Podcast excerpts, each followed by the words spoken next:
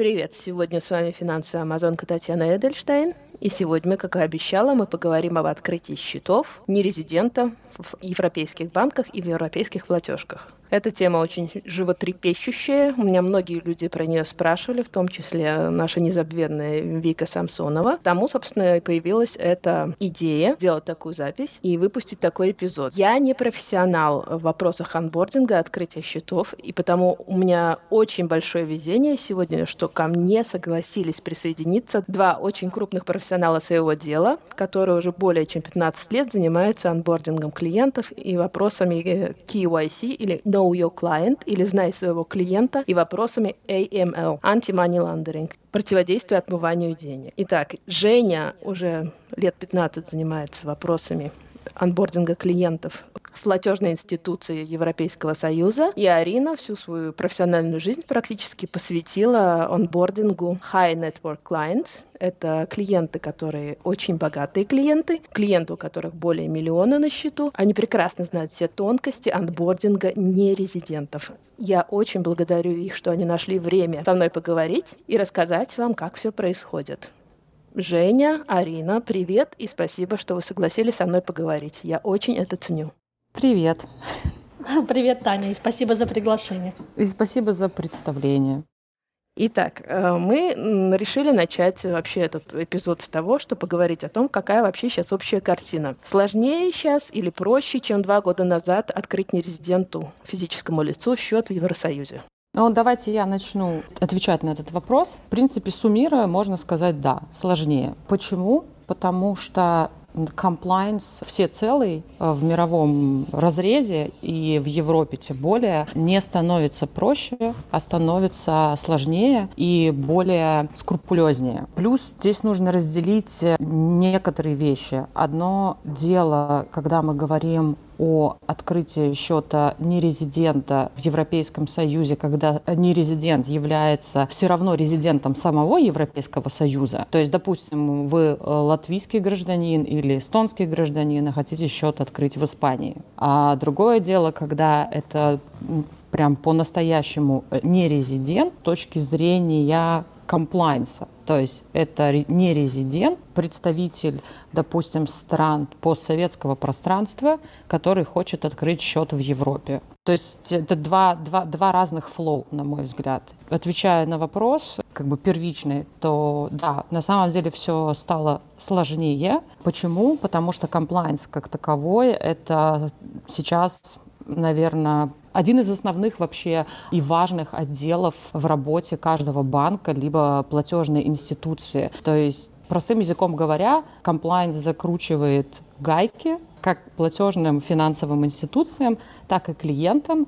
И это не инициатива банков и платежных институций самих. Данные субъекты, они находятся под регуляцией, им выдают лицензии, и, значит, все диктуется скажем так, правительством. Есть определенные правила, которые нужно соблюдать. И становится все больше сложнее, потому что, в принципе, в мире есть тенденция к прозрачности с точки зрения МЛ, KYC, происхождения денежных средств. Арин, и что это значит именно сложнее? Сложнее это значит больше документов, дольше как бы процесс или больше требуется к тебе каких-то обоснований? Вот что ты подразумеваешь под тем, что сложнее? Я не могу сказать, что увеличивает, увеличился срок открытия банковского счета или счета в платежной системе.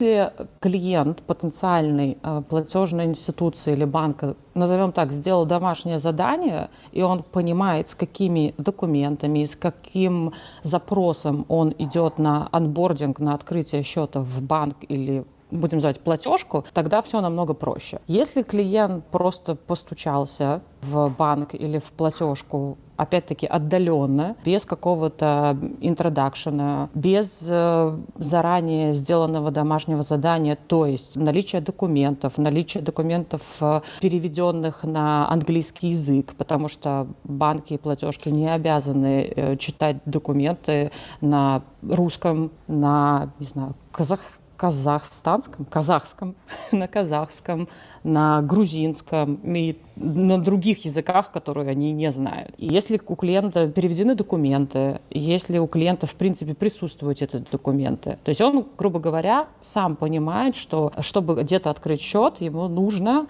себя, скажем так, заадвокатить. Тогда все достаточно понятно и просто. Если этого нет, тогда все происходит намного дольше, потому что происходят итерации, несколько итераций общения. Не комплайнса с клиентом, а там аккаунт-менеджера или суппорта с клиентом. Потому что у клиента спрашивает платежный институт э, о том, что предоставьте еще документы, расскажите еще что-то, ответьте еще на какие-то вопросы. Соответственно, да, клиент не один, их несколько, их в день может анбордиться 10-100, в зависимости от размера платежной институции. И так как он не один, соответственно, каждая такая итерация, она отодвигает его на неделю, когда к нему вернуться. А вот вопрос, вот у меня такой возник. Я знаю, что все больше и больше клиентов как бы анбордятся уже э, отдаленно при помощи всякой биометрии. Угу. То есть э, не сделал ли этот вообще процесс анбординга быстрее и проще? Скажем так, тут достаточно тоже двоякий момент. Во-первых, далеко не все классические банки поддерживают отдаленную идентификацию. Есть банки, которые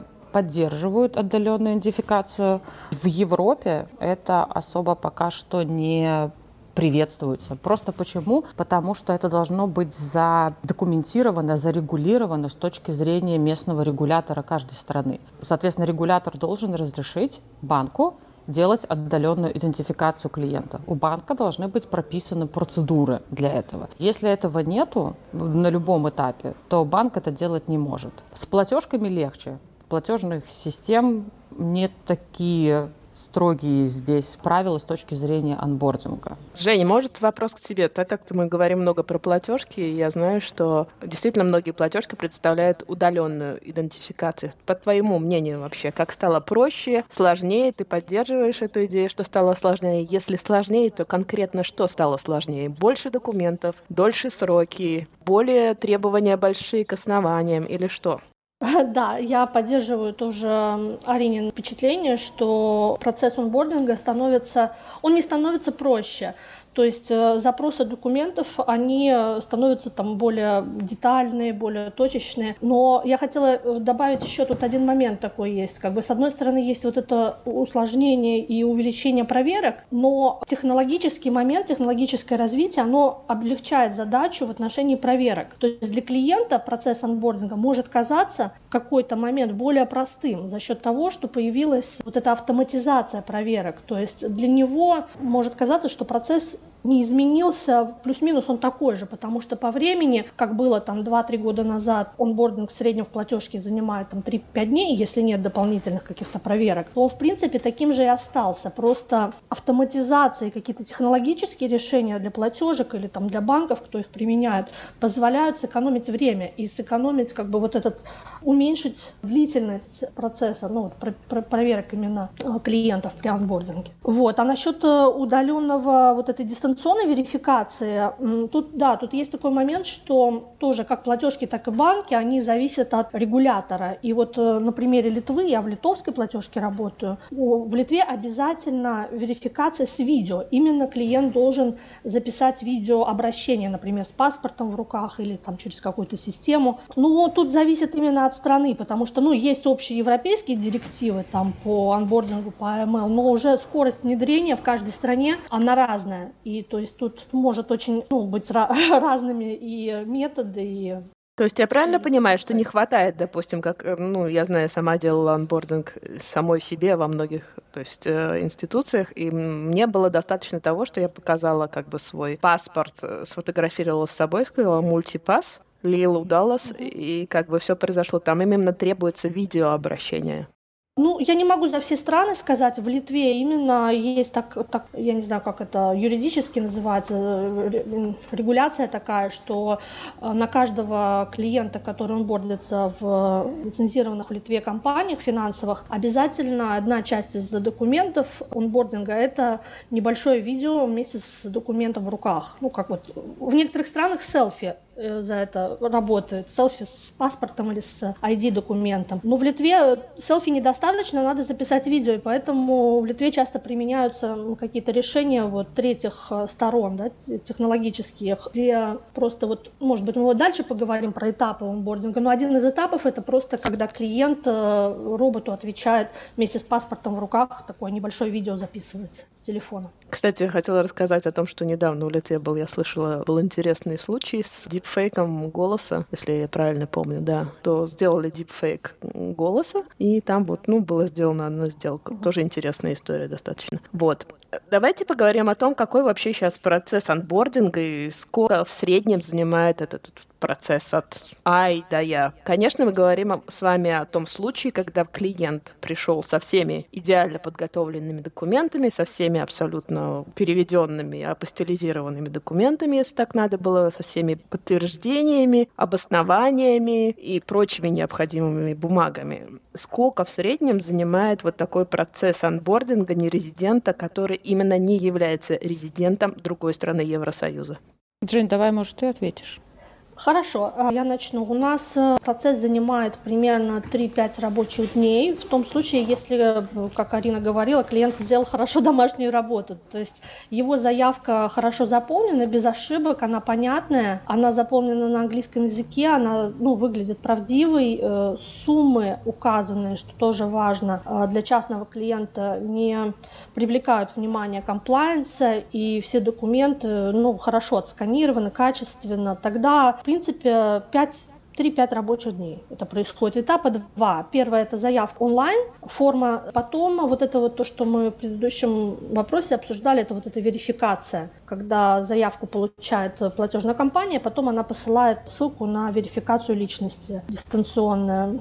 Ну вот, Арина, а какой у тебя, в принципе, опыт и вообще какой вообще процесс? Ну, может быть, он отличается в банке, вот чем вот рассказала Женя, от процесса в платежке? Но, во-первых, в банках зачастую все еще нет отдаленной верификации или идентификации клиентов. Почему должен быть готов э, как минимум регулятор и дать добро на, ну, на такое, скажем, такое изменение. По моему опыту в Европе, в Англии мало какой банк имеет идентификацию. Бывает отдаленная. Бывают кейсы, когда есть отдаленная минимальная идентификация, точнее, идентификация на какие-то минимальные суммы либо вообще без возможности транзакций. То есть тебя отдаленно идентифицировали, тебе, так скажем так, открыли или зарезервировали за тобой банковский счет, но чтобы он полноценно начал работать, тебе все равно нужно доехать, дойти до банка пешком, предоставить свой паспорт. К сожалению, пока что в Европе это так. То есть ситуация отлична, например, в той же самой Америке, где принимаются документы, ID-документы, нотариально заверенные, где принимаются банковские формы, подписанные электронно, то есть очень распространенным методом, например, DocuSign. Все это принимается как э, legit, как законное, имеет место быть. И для этого не надо потом делать дополнительный прилет в банк. Что я здесь хотела отметить, есть такой важный момент, который забыв... ну, не знают или забывают некоторые потенциальные клиенты, что у каждого банка или платежной системы есть э, внутренний риск-скоринг. Что это значит? Если, например, вы клиент, который является резидентом страны, как э, Беларусь. То есть вы для себя должны сразу же понимать, что данный факт просто факт вашей резиденции, как, какой у вас паспорт, может вас, как э, потенциального клиента, откинуть на, назовем так, ручную обработку. Что имеется в виду? Что комплайнс на вас отдельно будет смотреть. Почему? Потому что тут мы сталкиваемся с санкционными листами, то есть э, все банки и платежки следуют рекомендациям ФАТФ, следуют э, рекомендациям э, и санкциям АФАКа, которые, соответственно, выпущены US Department of Treasury. И Беларусь в разных таких санкционных списках находится. Вы можете быть простым физическим лицом, например, э, представителем финтех или IT, который по какой-то причине хочет открыть счет в банке или в платежке в Европе. Но просто из-за того, что у вас паспорт данной страны, на вас будет, будут довольно, скажем так, скрупулезно смотреть, более предвзято к вам относиться. То есть а... Лукашенко открыть счет в Европейском банке будет довольно затруднительно ему самому будет нереально, более того, его зарепортят, потому что он по все, по, по, помимо всего этого является и санкционной личностью, и political exposed person, он же ПЕП, и все это в итоге должно быть зарепорщено финансовой институцией в регулятор, как попытка, попытка хотя бы. Да, но а... я хочу пояснить, можно, наши слушатели не все профессионалы, и когда мы говорим kids, когда мы говорим AML или PEP, было бы очень хорошо, если бы мы рассказывали, что это такое. Арин, скажи в двух словах, что такое PEP. ПЕП – это политически значимое лицо, то есть это человек, который является политиком, либо очень близко связан с политикой, например, работает в какой-то казалось бы, бизнес-структуре, но которой владеет государство. Например, Сколково. И, например, Сколково. Например, если мы берем Россию, Сбербанк, Газпром, Газпромбанк и так далее. То есть, э, если проглядывается какая-либо связь с э, чем-то, что связано с политикой, вам может быть сразу же представлен статус политически значимого лица. Еще одна вещь, которую я могу рассказать от себя, что очень часто клиенты недоумевают, почему мы отказали той стране, где работаю я, у нас нет обязательства, э, например, говорить о том, почему тебе отказали. Очень часто как бы требуют, ну, клиенты не понимают, а почему же мне отказали? И, как правило, всегда обоснование такое, что мы, коммерческая структура, мы не обязаны работать со всеми. Ну, то есть, грубо говоря, я продаю картошку, но я не обязательно должен продавать картошку тебе. Если ты мне не нравишься по любой причине, я тебе картошку не продаю. И я не обязан объяснять, почему я тебе не продаю картошку. И это тоже очень часто клиентов обижает, но вот это наша реальность в Европе. Но это так. Более того, опять-таки, по регуляции, по законодательству банки, и если заподозрили что-нибудь совсем корректное про клиента и решили отказать, они и не должны ему об этом говорить. То есть бан, если банк это скажет, или, соответственно, банковский менеджер скажет, а что было не так, и об этом нечаянно узнает регулятор, банк может иметь проблемы. А вот на ваш взгляд, вы прошли эти пути уже 10 тысяч миллионов раз и видели, как люди ошибаются снова и снова и снова. И какие, на ваш взгляд, самые такие частые ошибки, самые типичные ошибки, почему клиенту от, отказывают открытии счета? А, ну, давай, может, тоже я начну. Есть ошибки технические, а, но они не так важны, потому что можно перепадаться, и это не будет, не будет для клиента тем моментом, почему ему откажут из-за технических ошибок, хотя они тоже бывают. Я, сколько вижу, самая большая ошибка – это по сути заполнения самой формы. Цель э, не только открыть счет, но открыть счет, и чтобы он работал какое-то время, ну, на долгосрочную какую-то перспективу. Поэтому частая ошибка – это когда клиент, заполняя форму, указывает что-то, что сразу бросается в глаза и что не кажется э, комплайенсу э, ну, достоверным. Например? есть, э, например, могут быть несоответствия в позициях. Там, например, частый, очень частый вопрос при онбординге – это указать суммы, страны, которые они могут там не совпадать. Например, даже, даже в этом простом там, ты можешь там логически посчитать там, в месяц, сколько у тебя обороты или там, в год, и тут уже могут быть такие несовпадения. Или по количеству операций, которые будут не совпадать. Тут может быть, то есть как будто клиент просто вбивал какие-то суммы там случайные. Такое вот, ну, бросается в глаза бывает. Вот ошибка даже просто в первый месяц работы счета, вот когда начинается сравнение, что клиент запомнил его первые транзакции, вот часто клиент выбывает, э, ему закрывают счет в первый месяц, первые два месяца, потому что это не совпадает с тем, что он указал. То есть, э, чтобы избежать этой ошибки, надо стараться реалистичные писать цифры, страны, там, партнеров или своих, э, кто с каких счетов будут приходить суммы, уходить куда. Вот э, не допускать на стадии заполнения, стараться давать полную информацию и правдивую информацию. Логичную информацию, как бы, которая совпадает с реальностью. Да, которая совпадает с реальностью. И э, в общем, когда картина, когда ты смотришь на заявку, что поля между собой тоже имеют смысл все, все вместе. Арин. Ну да. Я дополню здесь, что на самом деле, на мой взгляд, когда клиент имеет потребность открыть счет где-нибудь за рубежом, если этот клиент находится где-то на постсоветском пространстве, хочет открыть счет в Европе. Он должен понимать, что для банка и для платежной институции, в принципе, что такое, что такое правило KYC, да? know your customer, знай своего клиента. Для банка, в принципе, нужно иметь понятное, логичное объяснение, зачем ему это нужно. Одно дело, когда, например, ты гражданин Российской Федерации, Украины, Белоруссии, у тебя есть, например, недвижимость в Литве, и ты хочешь там открыть счет, у тебя уже есть ВНЖ, которое тебе выдано под эту недвижимость. Соответственно, тебе нужен счет, чтобы отплачивать свои счета за электричество, газ и так далее. То есть тут все понятно. Когда ты не являешься гражданином Европы и по какой-то причине хочешь открыть счет в Европе, европейской финансовой структуре хочется понимать, а зачем, в принципе, тебе это надо. И, как правильно сказала Женя, эта история, она должна быть просто реальный. Что, как я вот, например, сказала, допустим, я человек, который работает в IT, но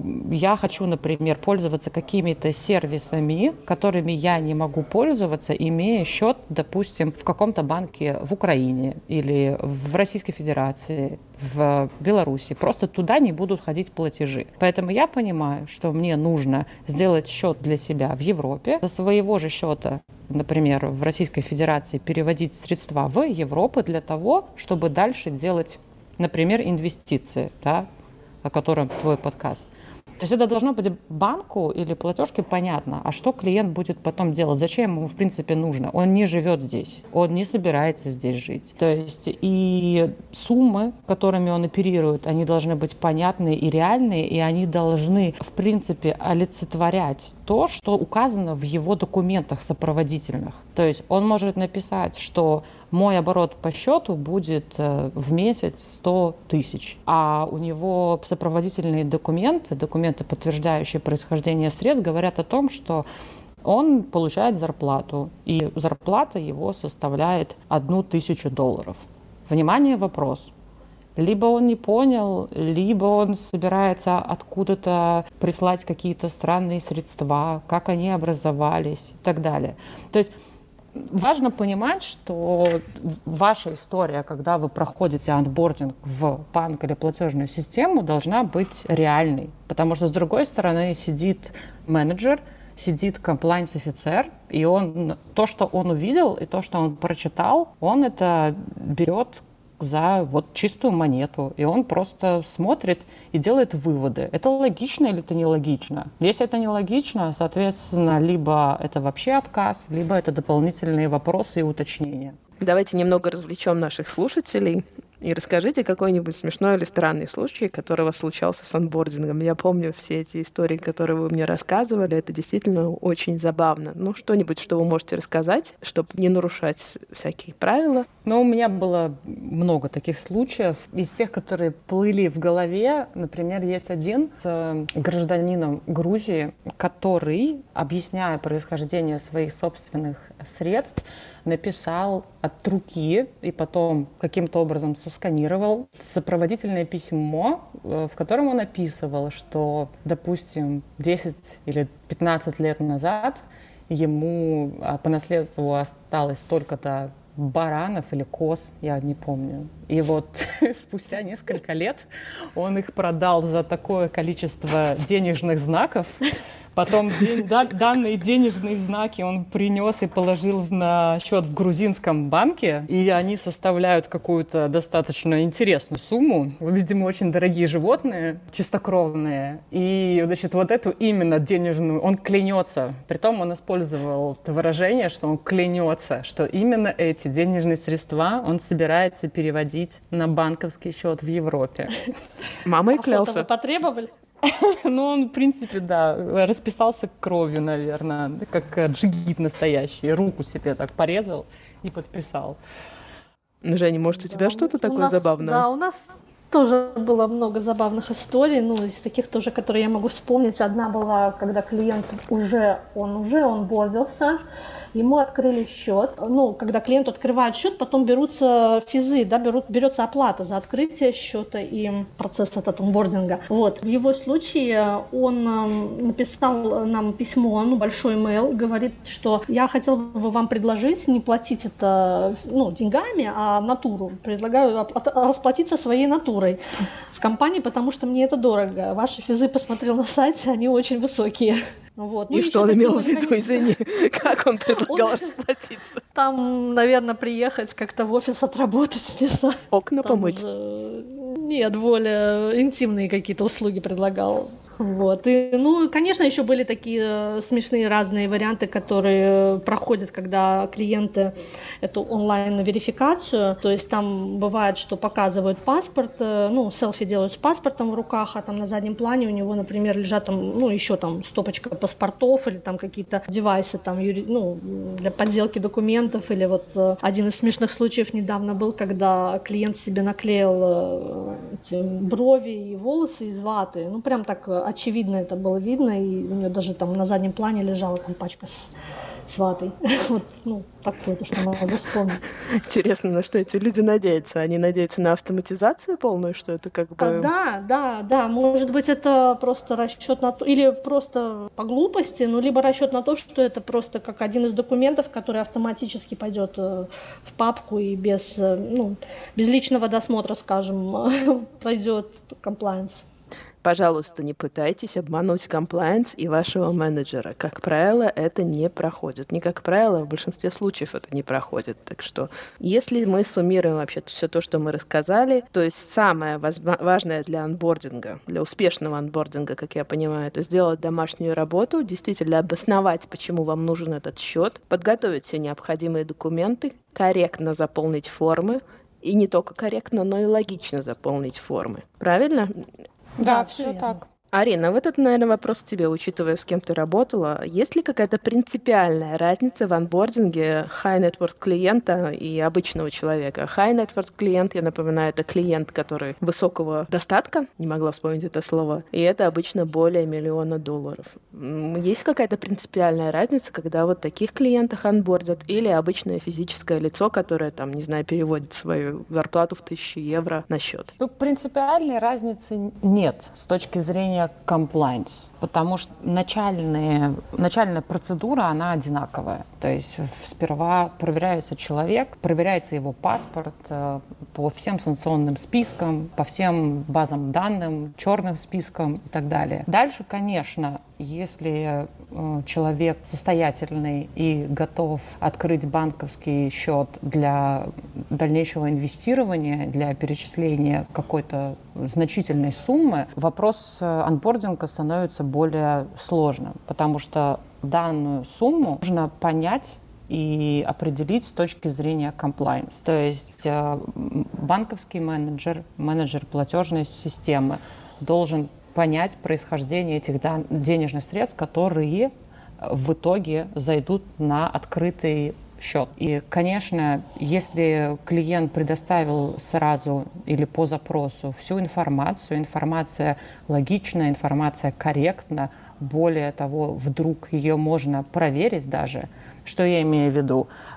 Клиент продал э, недвижимость э, в какой-то стране, где есть открытый регистр, и это можно как-то проверить, допустим, что вот он владел, а вот он не владеет больше, есть контракт, он показывает выписку со своего банкового счета, где видна транзакция, где указано, что это деньги за продажу недвижимости. Да? То есть Конечно, от суммы, э, от суммы э, инвестиций анбординг становится сложнее. Это так. И, скажем так, нету, в принципе, в банках как такового подхода, что если этот клиент потенциально платежеспособный или, назовем так, VIP клиент, то к нему будут как-то более light относиться с точки зрения compliance. Наоборот. Более того, здесь есть одна вещь, которую я хотела бы сказать, которую, в принципе, до сих пор так активно и часто используют э, как физические, так и юридические лица, когда они хотят э, открыть счет где-то в Европе, сами находясь где-то в другой стране, да, не резиденты. То есть так как этот процесс не становится проще, как мы изначально сказали, а становится, в принципе, все сложнее и все скрупулезнее, на рынке любой страны постсоветского пространства есть достаточное количество очень грамотных, лицензированных, регулированных адвайзеров, да, то есть компаний, которые предлагают сервис открытия банковских счетов. Да? И иногда это, на мой взгляд, лучший способ, чем напрямую пытаться, скажем так, оббивать пороги каких-то банков. Почему? Потому что это люди профессиональные, это люди, которые делают данную работу каждый день. Более того, иногда, зачастую даже, у них есть в принципе потенциально какой-то офер, что они вам могут предложить. То есть вы приходите, и вам рассказывают, э, вы рассказываете, зачем вам нужен счет, и у них уже есть какие-то наработки. Они говорят, вот мы, мы можем вам посодействовать, открыть счет здесь, здесь и здесь. Конечно, это не, э, скажем, не надо просто гуглить эти истории и бежать в первую компанию, которая выпала в поисковике, потому что везде есть не очень э, честные люди. Но если вы, скажем так, обратитесь с подобным, э, скажем так, запросом в компанию, которая действительно зарекомендовала себя на рынке, я не говорю, что это должен быть кто-то из Big Four, да, потому что может быть, если у вас есть на это финансы. Но, в принципе, хорошие юристы предоставляют тоже подобные сервисы. И либо, например, если у вас нет желания заказывать у юристов сервис э, сопровождения открытия банковского счета, в принципе, вы хотя бы можете прийти за консультацией. Потому что, э, скажем так, в отличие от э, платежных систем, банки, особенно банки старой Европы, допустим, Швейцария, Люксембург, Лихтенштейн, они могут не дать потенциальным клиентам из э, постсоветского пространства второй шанс провести анбординг. Потому что по какой-то причине вы можете оказаться в списке нежелательных клиентов. И второго шанса у вас не будет, просто потому что вы решили, что вы знаете, как это делать, вы можете, хотите это сделать сами. Скажем так, но это, это история именно, на мой взгляд, для вот э, людей, которые оперируют большими суммами денег. Мне кажется, здесь не стоит э, экономить, а стоит обратиться к профессионалам. Ну и может быть, спасибо, Арина, это очень интересная история. То есть многим кажется действительно, что открыть клиенту, у которого много денег, счет гораздо проще, и на него будут смотреть более благосклонно, но я так понимаю, из твоих слов нет. Это на самом деле будет, наверное, даже сложнее. Именно так. И его, да, тоже... его в любом случае заставят приехать в банк после этого.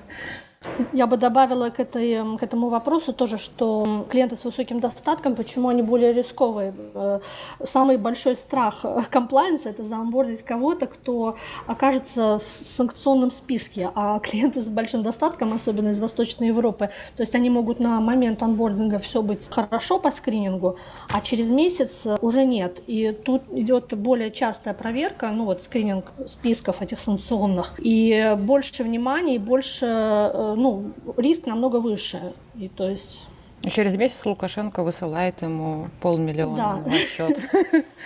Вот этого, вот это страшный кошмар любого ну комплайенса, вы правы. Действительно, где где много денег, там и много риска. Там больше риски, да. Ну и последний, наверное, вопрос. Вам, как вам кажется вообще, проще открыться где? Где проще анбордиться? Может быть, есть какая-то определенная страна в Европе, вы слышали, где это проще сделать? Или проще ли клиенту, например, открыться в платежке или в традиционном банке? Хорошо, я начну. Давай, начни. Как мы тоже недавно видели, когда было легко амбордиться в Латвии, что потом случилось. То есть тут, э, мне кажется, тоже ситуация ну, меняется и может измениться. То есть тут надо смотреть именно на текущую ситуацию, именно вот э, в моменте, в каком-то периоде, ну, последнем, например. И зависит от типа клиента. То есть, э, да, в банке открыться можно сразу, если ты приехал в него, можно открыться прямо ну, в тот же день. А в платежке какое-то время уходит на рассмотрение кандидатуры. Но платежка, мне кажется, больше шансов у нерезидентов открыть счет частный в платежках европейских. По странам, ну, тяжело сказать. Мне кажется, это тут э, тоже в каждой платежке есть свои э, какие-то процедуры, и часто можно просто на сайте почитать. Э, Я понимаю, что вы как бы не имеете там опыта по всем европейским странам, но если вдруг вы слышали такое, ну, просто интересно было услышать ваше мнение. Если нет, то нет. Смотри, я могу здесь добавить, что, в принципе, это тоже домашняя работа, которую может выполнить человек, э, желающий открыть себе счет в Европе. То есть э, все списки лицензированных платежных институций они в Европе открыты, также в UK. Более того, достаточно большое количество всевозможной э, информации есть просто в Гугле. Много статей, чартов, статистик и так далее. На данный момент, вот на сегодняшний день, самое большое количество лицензий, выданное платежным институциям, это Литва и UK. В какой-то момент рядышком ходила где-то Мальта, но Мальту сейчас внесли в серый список ФАТФ, поэтому от Мальты чуть-чуть все отвернулись. Что это значит, что внесли в серый список ФАТ, что они не совсем добросовестно выполняли требования как раз-таки АМЛ и KYC. То есть на данный момент это Литва и UK, просто потому что больше всего финтеха, платежные институции это финтех, сконцентрированы сейчас в данных юрисдикциях. Но, как сказала правильно Женя, все меняется. И это, в принципе, частная ответственность каждого клиента следить за, во-первых, э, тем платежным учреждением или банком, где он имеет счет, и следить за той страной, где этот счет открыт. Потому что как аппетиты банка могут поменяться, так и регуляция в стране может поменяться. Все это зависит от разных вещей. Политика, экономика, внешние какие-то аспекты, например, регуляторы других стран. Как э, Женя привела пример Латвии. В Латвии все было хорошо, с банковским сектором, пока в Латвию не приехал американский АФАК. Ой, Финцен, я извиняюсь.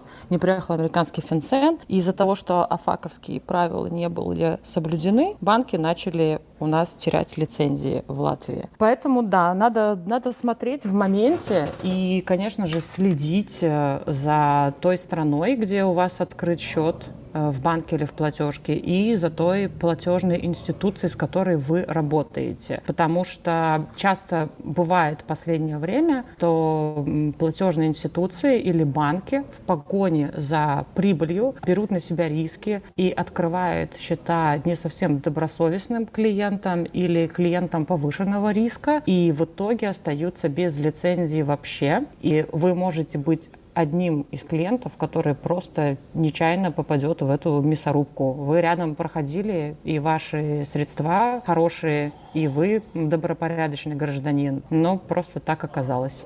Ну да, наверное, мы об этом можем говорить больше, чем остальные. Действительно, такие случаи очень часто бывают, и действительно очень много платежных институций и банков потеряли лицензии в Европе в последнее время именно в связи с АМЛ, в связи с э, Финценом. И клиентам потом очень обременительно получить свои средства назад, но это требует значительных усилий с их стороны, так что да, действительно, это очень хороший совет следить пристально за тем, что происходит. Как я всегда говорю, никто лучше вас самих с вашими деньгами не присмотрит.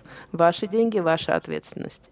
Ну и дифференцироваться. Опять-таки понимать, что платежная система – это деньги в пути. Это не та э, вещь, где вы, в принципе, должны были бы хранить какие-то остатки или держать какие-то остатки.